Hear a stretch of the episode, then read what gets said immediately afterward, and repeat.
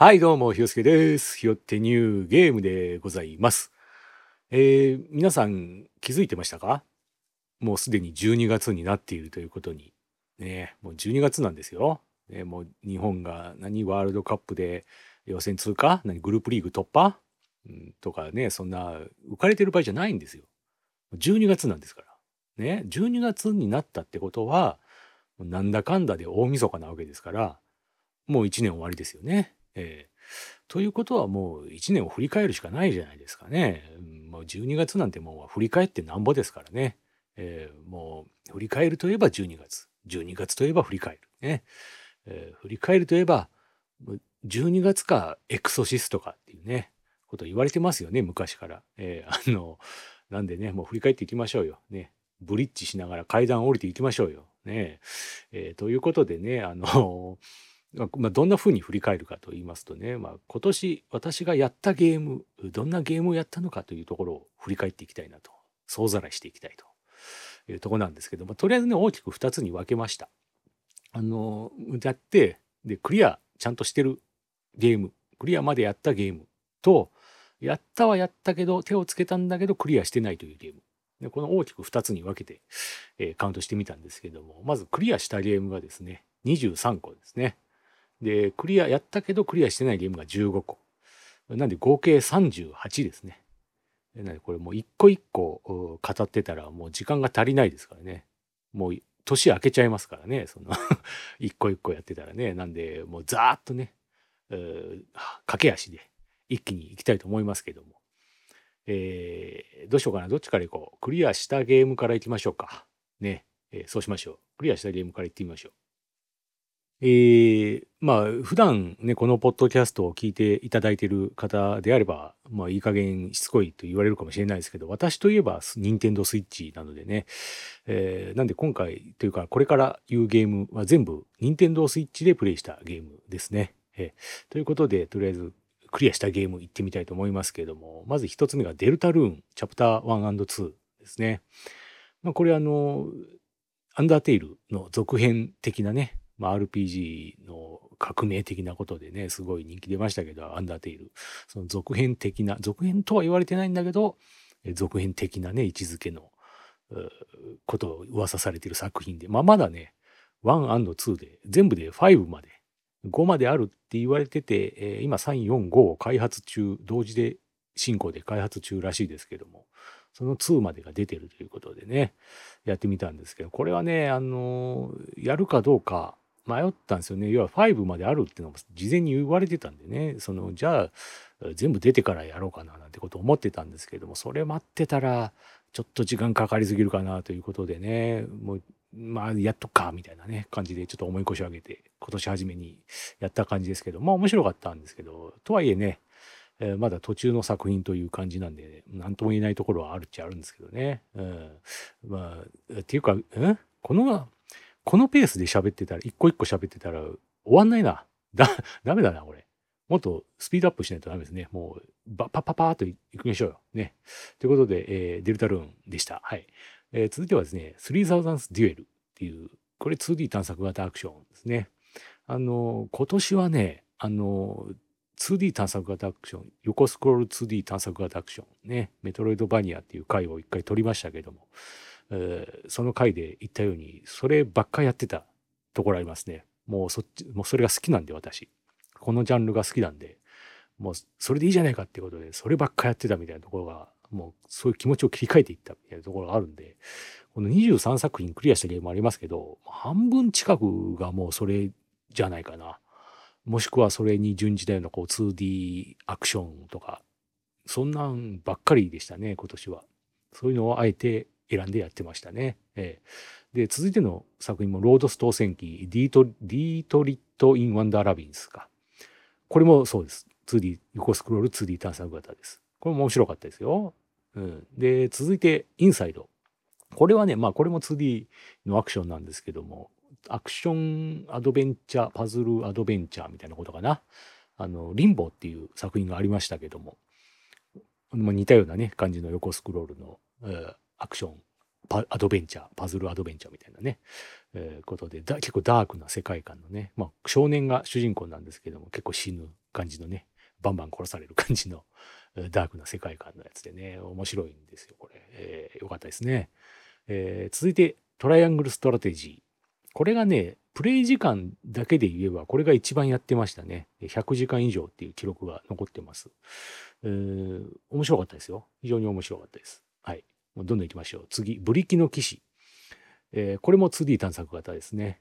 これね、あの、グラフィックがすごい好きでした。面白かったし、グラフィックが良かったですね。あの、手書きイラスト風な感じで。で、キャラクターのデザインもすごい良かったんですよ。ブリキの騎士っていうぐらいだから、ブリキの騎士が主人公なんですけども、なんかなぜかね、頭がね、水槽になってるんですよね。水槽になってて、中で、あの、魚が泳いでるんですよ。なぜか。ちょっと謎のね、デザインが良かったですね。面白くていいですね、これ。えー、続いて、トランシルビー。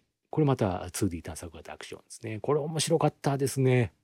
あの見た目はちょっと可愛らしい感じのポップな感じ、えー、ですけど、まあ、それなりに手応えもあるし、すごい非常に遊びやすい作りになっててね良かったです。で私これの作品で一番好きだったのが BGM がねあのキャラクターが水の中に入るシーンがあるんですけどそこだと BGM が水の中で鳴ってるような音に変わるんですよ。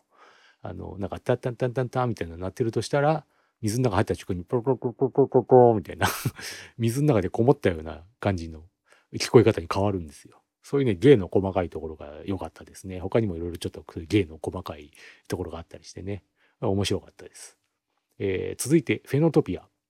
これもね、2D 探索型、うん、2D 探索型と言っていいかな、なんですけど、なんだろうな、リンクの冒険みたいな感じです。あの、ディスクシステムで出てた。ディスクシステムですよね、リンクの冒険って。違ったっけ？えー、まあいいや。あれ、あれの感じ。なんかこう、最初はそう、何、こう、見下ろし型のマップで、えー、すごいちっちゃいキャラクターがね、ピコピコ歩いて、で、マップの中、ダンジョンみたいなね、街の中とかに入ると、えー、2D、横スクロールの 2D アクションに切り替わるっていう。で、これまたね、可愛らしい感じのイラグラフィックで、ネット絵のポップな感じのグラフィックなんですけども、その見た目にあんま合わない感じで、ちょっと難易度高め。まあ、高めっていうほどなんか、まあ、ちょっとそれなりに手応えのあるえ面白い内容でしたね。えー、続いてエリっていう作品です。今度はね 3D ですね。3D のクォータービューで、えー、パズルアクションみたいな感じかな、えー、なんですけどもこれはねいまいちだったかな。あの あ途中でね最初ね始めてちょっと経ったところでいまいちだったから一旦やめちゃったんですよ。でもなんかこうまあでももったいないからやるかみたいな感じでちょっと間を空けてからまたやったんですけど結局クリアはしたもののいまいちだったみたいな感じですね。あのちょっと謎解きの難易度がそんなに大したことなかったというかあそんな頑張りたくもないなっていう 達成感もいまいち弱いなみたいな作業的な感じがねしちゃってえいまいちでしたね。えー、続いて100英雄伝ライジング。これはねあのこれまた横スクロールアクションの探索型アクションかな、うん、アクション RPG って言った方がいいかもしれないかな、そんな感じですけども。えー、これはなんだっけな、え、ー、と、幻想水湖伝か。幻想水湖伝のスタッフが、今度新しい百英雄伝というゲームを作りますって、えー、言って、で、その前日談として、えー、発表された作品ですね。えー、百英雄伝ライジングね。これ、もう面白かったです。はい。あんまり言うとまた時間かかっちゃうわ。えー、続いて、トビー秘密の鉱山。これもまた横スクロールのアクションなんですけども、これはさっき言ったインサイドみたいな感じのアクションアドベン、パズルアドベンチャーみたいな感じですかね。これまたね、あの、シルエットが、グラフィックがシルエットのグラフィックになってて、もうまさに、そのインサイドの前作であるリンボこのリンボにもろ影響を受けたなみたいな感じの作品ですね。うんまあでもパクリっていうわけでもなくて、面白かったですよ、これ。うん。えー、続いてデスギャンビットアフターライフ。またまた 2D 探索型アクションですね。これ面白かったですね。えー、ちょっとソウルライクな感じで、ちょっと難易度高めでね、うん、やりごたえあって面白かったです。えー、非常に良かったですね。で、続いて、スピリットフェアラー。これはね、なんて言ったらいいのか、まあ、横スクロールの 2D の探索型アクションではないですね。アドベンチャーですかね。えー、なんかこう不思議な作品でしたね。うん、ナラティブゲームってやつですか？あのなんか死者死後の世界で死者を、まあ、成仏させるみたいな話なんですけど、えー、あんまこう詳しく語られないでこう想像を膨らませて楽しむみたいなところがあって、えー、それプラスなんかこう野菜育ててみたいな要素もあったりしてなんかこういろんな要素がある不思議な感じのふわっとした感じの雰囲気を味わうみたいな作品でしたね面白かったんですよ。イラストがねイラストじゃねグラフィックがねイラスト調でそれもまた良かったですね見てて気持ちいいみたいなとこあったんで、えー、すごい綺麗でね良かったですよ。えー、続いて、えー、13騎兵防衛権ですね。これはまあね面白いですよ。それは面白いですよ。評判がいい作品ですからね。まあ、評判が良かったからのがスイッチに来たから手を出したということで、えー、期待通り面白かったですね。非常に良かったです。えー、続いて、ライブアライブ、ね、リメイクですけども、えー、まあこれは、あの、過去にポッドキャストで丸々一回使って話したんで、ね、そっち聞いていただければ、えそっち気になる方はそっちを聞いてください。はい。えー、面白かったですよ。まあまあ面白かったです。はい。続いて、ハンター X。えー、これはまた 2D 探索型、横スクロール 2D 探索型アクションですけども、これはね、あのー、なんだ、最初の方に言った3サザンスデュエルにそっくりな作品ですね。えー、あの、作者が同じなのかどうかもよくわかんないんですけど、UI がほぼ同じような UI 使ってましてね。パクリなのか何なのかよくわかんないんですけど。まあでも面白かったですよ。女子高生みたいなのが主人公でね。えー、よかったですよ。はい。えー、続いて、ディスジャンクション。これもちょろっと過去に話しましたがね、えー、ステルスアクション系の 2D の見下ろし型のステルスアクションみたいな、古いメタルギアに似てる感じね、メタルギアソリッドじゃなくて、メタルギアの方、そのメタルギアソリッドになる前のね、メタルギアに似た感じの、ね、見下ろし型のステルスアクションみたいな感じで、なかなか面白かったですね。ストーリーも私好みでね、こう近未来 SF チックな感じがね、良かったですね。えー、続いて RPG タイムライトの伝説。これ結構話題になってましたね。あのこう小学生がノートに書いたゲームみたいなコンセプトというかね、そういう小学生が作った作品でゲーム、ノートに書いたゲームを友達にやらせてるっていうゲームですね。だから手作り感がある非常に手作り感満載のゲームということでグラフィックも作りその書き込みがすごいだとかねそういうところで話題になってましたけど私はいまいちだったかな。あのなんだろうその小学生がねノートに書いたゲームという割にはちゃんとしすぎてるなというその ちゃんとしすぎてるっていうクレームね なんかいろいろとねなんかそれノートに書いた以外にもいろんな周りにギミックが手作りのギミックがあったりするんですよ。そういうのがねちゃんとしすぎてる。うん。もっとグダグダでいいなと思って。もっとひどい感じに仕上がっててほしかった。うん。あの、なんせ小学生が作ってるんだから。あそういうところを楽しみたかったみたいなとこあるな。うん。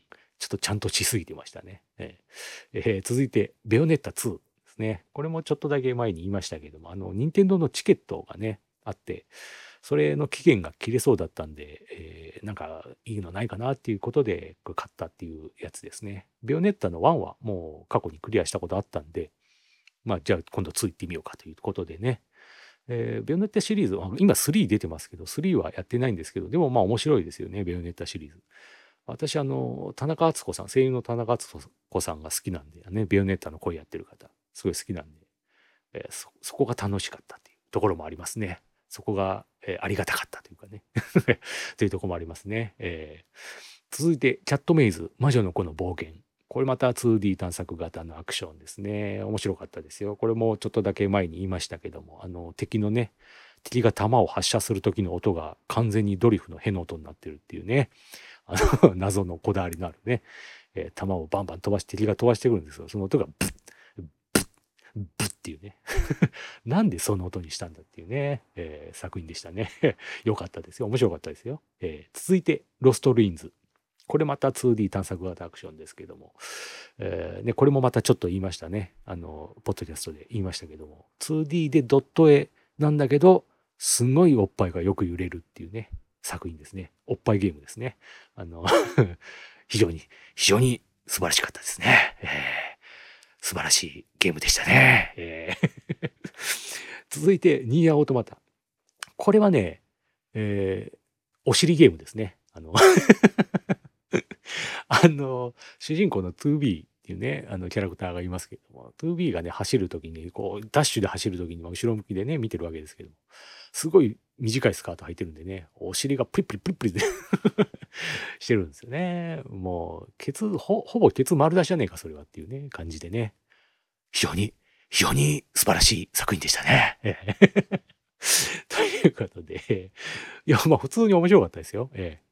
よかったですよ。えー、このね、えー、横尾太郎さんがね、作った作品ですけど、横尾さんの作品はね、そんなにやってないんですけど、まあ私が初めてのやったのはドラッグオンドラグーンをね、当時リアルタイムでやってましたけど、私。衝撃でしたからね、あれは。うん。なんだこの暗いゲームはっていうね。なんだこの絶望しかないゲームはみたいな。衝撃受けましたよね。えー、ニアと、ニアオートマタもまた、これまた面白かったですよ。えー、で、最後がアイコンのクラスってね、前回、ちょっとポッドキャストで特集しましたけど、紹介させていただきましたけども、面白かったですよ。今、2週目やってます。2週目をハードモードでやってますけど、2週目も普通に面白いですね。えー、あの、前回、ちなみにね、前回あの、ちょっと探索で、苦戦してるみたいな、アイテム探すの苦戦してるみたいなこと言いましたけども、2週目やってるとね、あ、ここ探すの忘れてたみたいな。そうだ、あったあった、ここあったみたいな。後で来ようとして忘れてたみたいなね。よくないですか？そういうのって、えー、私結構そういうの多いんですけどね。あ、なんだ、ここあったじゃん。そういえばあったじゃん。みたいな。そういうのは結構あるんでね。多分2週目で割とあっさり見つけられるような気がしますけどね、全部。うん、まあまあそんな感じで楽しんでますよ、アイコンのクラス。えー、で、まあ以上23作品でしたけども。この中でね、あのー、何？ナンバーワンどれかっていうね、ベストどれだろうっていうのをちょっと考えたんですけど、今年はね、難しいですね。あのー、面白いのがいっぱいあったのと、あったんだけど、これだっていうね、のがないんですよ。もう今年はこれだったなみたいな。これが面白かったなみたいな。突出して面白かったみたいなのがないんですよね。うん。だからね、まあ、どうしても最近やった方が印象が強いっていうのもあるんで、このアイコンのクラス、もしかしたら一番かなっていう気持ちではあるんですけど、今。うん、まあもしかしたらこの何？1, 1ヶ月後とかね、半年後とかに、また改めて振り返ってみると、トライアングルストラテジーが一番だったかな、みたいなことを思うかもしれないんですけど、うん、まあ他にもね、デスギャンビットも面白かったし、えー、13機も面白かったし、ね、ライブはライブはまあまあだったけど、えー、でもアイコノクラスツはね、一番かもしれないですね。あのー、個人的にツボだったっていうところも大きいかな。やっぱね、グラフィックがすごいツボな私好みな感じだし内容もちょっとねストーリーがこうあえてあやふやな感じにしてるのが考察したくなる感じとかがね、えー、結構好きだし、えー、イコのクラスかな一番は。うん、とりあえず今の気持ちで言うと、うん、アイコノクラスツが今年のナンバーワンということにしておきましょう。ええー、以上23作品でございましたけども、えー、結構喋ったな。え残り何？クリアしてないゲームが10、まだ15もありますよ。びっくりしますね。ゲームやりすぎじゃないですか、私。ちょっともうちょっとなんか他にやることあると思うんですけどね。自分で言うのもなんですけどね。今年は本当ちょっとやりすぎたかなっていう気がしますね。あの、明らかに映画とかも見る量減ってるしね。うん。ちょっとゲームしすぎた感もあるんですけども。まあね、楽しかったからいいですけども。えー、15作品か。まあいいや、行くか。え、じゃあ次は、続いては、クリア、やったけど、クリアはしてない作品ということで、行ってみましょう。えー、まずはですね、集まれボーリングっていうのをやってますね。今年一番最初にやったゲームですね。あの セールで100円だったから買ってみたっていうね。え で、とりあえずこう、こんな、ニンテンドスイッチのようなジョイコンを持ちながらこう振ると、実際ボーリングを投げる、球を投げる動作をすると投げる感じになるっていうね。えー、それを操作を試してみて、おお、なるほど、こんな感じかって思ってやめたっていうね。100円だったからとりあえず買ってみたっていうね。正月あたりに、正月休みにやったやつですね。あ、ちなみにね、これ、今までずっと言ってきたのは全部やった順ですね。順番、やった順通りに言ってます。はい。ということで、今年一番最初にやったのは集まれボーリングでした。ええー、続いては、シュタインズゲートエリートですね。えー、下着はね、まあ結構発売当初から気になってましてね。あのー、SF の感じとかね、すごい私好きですし、世界観とか、えー、相対性理論みたいなね、そういう、何？理論物理学みたいな、そういう、その手の話も結構好きなんで、気にはなってたんですけども。えー、でもね、ただこの手のね、ゲーム、なんだろう、なんて言えばいいの？サウンドノベル？でいいのかな？でもサウンドノベルって、チュンソフトの商標ですよね、確か。何？あ、テキストアドベンチャー？まあいいか。まあね、この手の作品っていうのは、私あんまりやらないんですよね。あの、まあ、好きじゃないというか、まあなんか文字読むんだったら本読みたいかなみたいな ところはあるんでね、ゲームやるんだったら動かしたいなみたいなところもあったりするんで、あんまやんないんでね、ちょっと避けてたところあるんですけども、なんとなくね、こう、まあセールだったこともあって、ちょっと、えー、勢いに任せて買ってみましてね、えー、やりましたけども、正直ちょっといまいちだったかなというね、その、なんだろう、えー、内容もね、ちょっとやっぱ今、その相対性理論動向の話がちょっと古臭く感じたりだとか、あともう何よりね、ちょっとやったことある人ならわかると思うんですけど、ノリがオタクのノリなんですよね、これ、内全般的に。それがね、ちょっとしんどかったですね。今のこの時代にこれはちょっとしんどいなというね。えー、ほーいん、今日まだみたいな主人公がね 言うのとかもね、しんどいなと思ってね で、ちょっと、まあ一応ね、ある程度やったんですけど、まあちゃん、ちゃんとにはできてないかなというところですね。で、そこでやめちゃいましたね。うん、え続いて、エコーという作品。EQQO エコー。これはね、3D のあパズルアドベンチャーみたいな感じかな。えー、これはね、確かね、酔ったんですよ。3D 酔いしたんですよ。で、しかも内容もそんなになんかこう、あんま面白くなさそうな感じだったんで、結構早々にやめてますね。ちょっとだけやってすぐやめてった感じですね。えー、続いて、This War is Mine。This War of Mine ですね。これはね、あの、戦争をテーマにした作品で、どこだったかな？ポーランドか。ポーランドので作られた作品かな。なんかこうね、まあ、戦争をテーマにした作品というと、ね、こう兵士となって敵を倒してっていうのがまあ一般的なよくあるやつだと思うんですけどこれはね一般人が主人公なんですよ戦争の状況下でいかに生き残るかっていうサバイバルゲームですね。えー、でこれはねうん面白そうだからは買ったんだけどもまあ面白いと思うんですよ面白いと思うんだけどまずね操作性がちょっとね悪かった。そこのストレスがまずあったのとプラス当時やっぱねあの、ちょうどウクライナ侵攻が始まった頃だったんで、まあ、それもあって戦争、ちょっとね、戦争のことをちょっと知ろうかみたいな意味合いもあって、えー、買ってはみたものの、ちょっと精神的にきつかったかなという、ちょっと本当に暗い作品なんですよ。戦争のリアルを描いてるというか、えー、ちょっと暗い感じなんでね、とやめとこうというところで、えー、ちょっとだけやってやめちゃいましたね。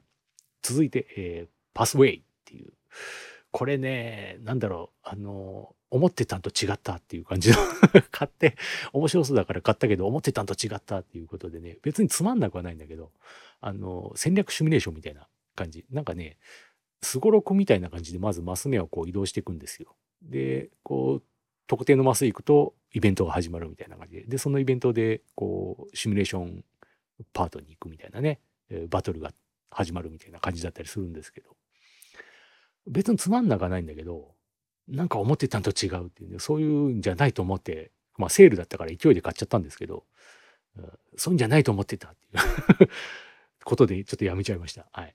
えー、続いて、犬か、犬狩りっていうね、えー、KI、RI、犬狩りみたいなね。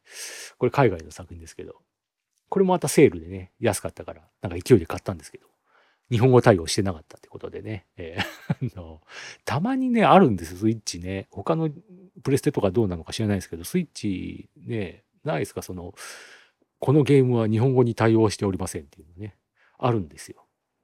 あ、そうなんだっていうね。買ってから気づいたりすることもあることでね、気をつけなきゃというのを学ばされたゲームですね、これは。えー、これは 2D 探索型アクションっぽい感じです。探索型なのかな？まあすぐやめちゃったからあれだけど、別に読めないことはないとか調べりゃね、なんとなく、まあ意味はわかるかなみたいなとこなんですけど、英語のセリフとかね。うん、いちいち調べるのもね、めんどくさいんでやめちゃいましたけど、雰囲気は良かったんですけどね。えー、続いて、ビットオーチャードアニマルバレー。これもね、日本語対応してなかったですね。この辺、あの、勢いでセールだったから安く買ったシリーズですね。うん。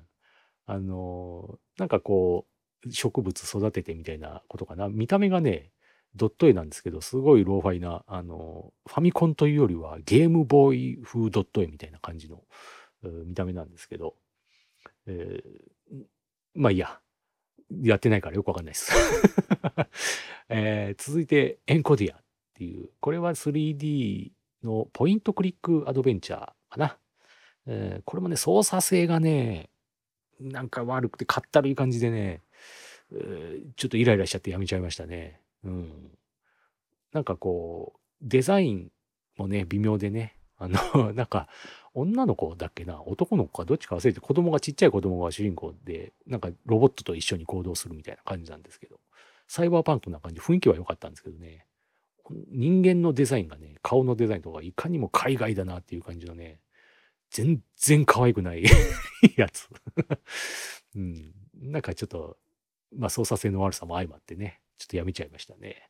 えー、続いて、ボレアルテレブネっていう、これまた不思議な雰囲気の作品でしたね。雰囲気すっごい良かったんですよ。なんかこうね、サイケデリックな感じのね、グラフィックで、えー、3D のアドベンチャー、アクションでもないか、まあアドベンチャーですね。えー、雰囲気すごい良かったんだけど、これね、翻訳がね、日本語にはなってるんですけど、翻訳が、もうこれ完全に機械翻訳だな、みたいな感じの残念な感じの翻訳でね、あこれどういう意味？みたいな。ああ、そういうことを言いたいんだろうな、みたいな。でもこのゲームに関しては、それじゃダメな気がするんですよ。なんか、そこら辺の言い回しとかも結構大事なんじゃないかなという気がして、なんかこうね、乗れなかったです。この世界観に乗れ、乗ってこれいけなかったですね。この翻訳のせいで。それでちょっと冷めちゃってやめましたね。うん。続いて、えー、ガムでいいのかな ?GUM プラスっていう。ガムプラスでいいのかな？えー、これパズルでしたね。パズルで、えー、でしたけども、これも日本語対応してなかったんですね。パズルならまあいいかと思ってやってみたら、なんかちょっとストーリー的な展開が出てきてね、あれ？と思ってね。あ、そうなんだとかって、セリフがなんかずるずるずるずる出てきちゃって。まあ、内容的にもゲーム的にもそんなに面白くなさそうだったんでね。ちょっとだけやったけど。そ,、まあ、そんなにやりたいっていう気が起きなかったんでやめちゃいましたね。えー、で、次、セレステ。これはね、評判高いゲームですけども。とりあえずね、ステージ1っていうのかな？なんか第一章というか、そこはクリアしたんですよ。面白かったんですよ。ただ、ちょうどね、確かね、その、他にやりたいゲームがあった時期だった気がしますね。だから、後でやろうみたいな感じで、えクリアしてないです。これはね、多分後でやります。そのうちやります。後でやります。ね。えー、ちょっと、朝まで生テレビの田原総一郎的なね、後でやらないですけどね。えー これやります。多分。えー、続いて、続いて、アンソールドっていう、これはね、見下ろし型のドット絵のアクションですね。えー、これね、あの、まあ、操作に慣れてくれば、結構、スピーディーな展開のこう、パンパンパンパンみたいな感じのアクションが、爽快なアクションが楽しめるみたいな、多分作品だと思うんですけども、なんかこう、慣れなかったですね。私なんかこうね、しっくりこなかったというか、えー、難しいは、まあ難しいは難しいんですけどそれよりもなんかこう操作しててこの操作感というかなんというかなんかこうしっくりこなかったっていう決してつまらないわけじゃないんだけど、うん、ななんかハマれなかったですね。だからまあその時の気分とかもあるんでしょうけどなんとなくハマれなくてちょっとやめちゃいましたね。まあなんか機会があればまたちょっとやりたいなと思うんですけど多分やらないと思いますもう、はい、えー、続いてムーンスカーズ。これがね、まあ、2D 探索型アクション。でもソウルライクな感じのね、ちょっと難易度高めのやつなんですけど。面白かったのにね、これもちょっと話したかな、ポッドキャストで。面白いんですよ。これ面白いんですけど、バグがあって、特定のところ行くと必ず、あの、落ちちゃうんですよ。プレートに。あ毎回ここで落ちるなっていうところがあってそれ以外にもたまにフリーズしちゃったりとかね落ちちゃってるシーンがあってこれはさすがにやってらんねえやっていうことでねやめましたけどもこれアップデートで直ってくれるんだったらやりたいんですよ面白かったからやりたいんですけどね残念ですねもしこれがちゃんとプレイできてたらもしかしたら今年の1位になってたかもしれないみたいなところはありましたけどもね。残念です。ムーンスカース。はい。続いて、タクティクスオーガですね。え、これはもうね、やってますから。いや、いや、今ほったらかしにしてますけど、やってますから、今年中にクリアできたらいいなぐらいのね、ことでね、えー、後でやります。ね。やらないかもしれないけど。っていうか、タクティクスオーガはね、まあリ、リボーンですけどね、タクティクスオーガはね、あのもう冷静に考えて過去2回やってるんですよ、私。スーファミものオリジナルもやってるし、PSP で出たのもやってるし、私。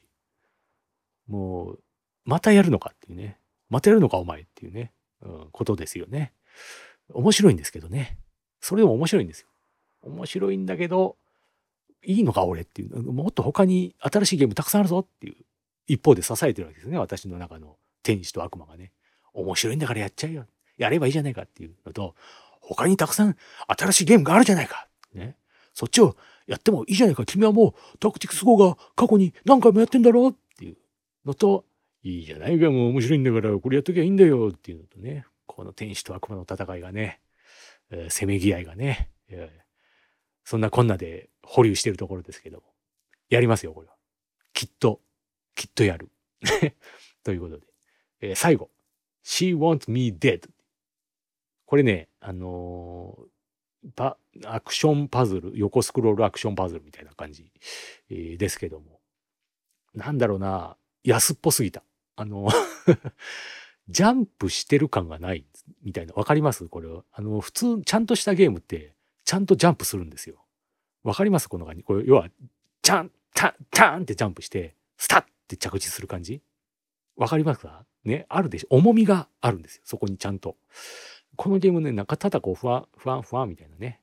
安っぽいゲームってそういうのないですか？なんか操作感がこう安っぽいみたいな。ねだからこれはちょっとね、ダメだこれと思って 操作してて楽しくないっていうね、ことでやめちゃいましたね。えー、以上15作品でしたけども。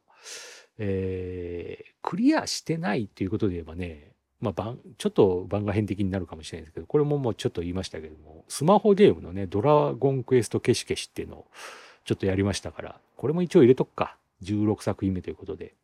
これはもうクリアっていうのは特にないですもんね。まあ途中でやめたし、私も。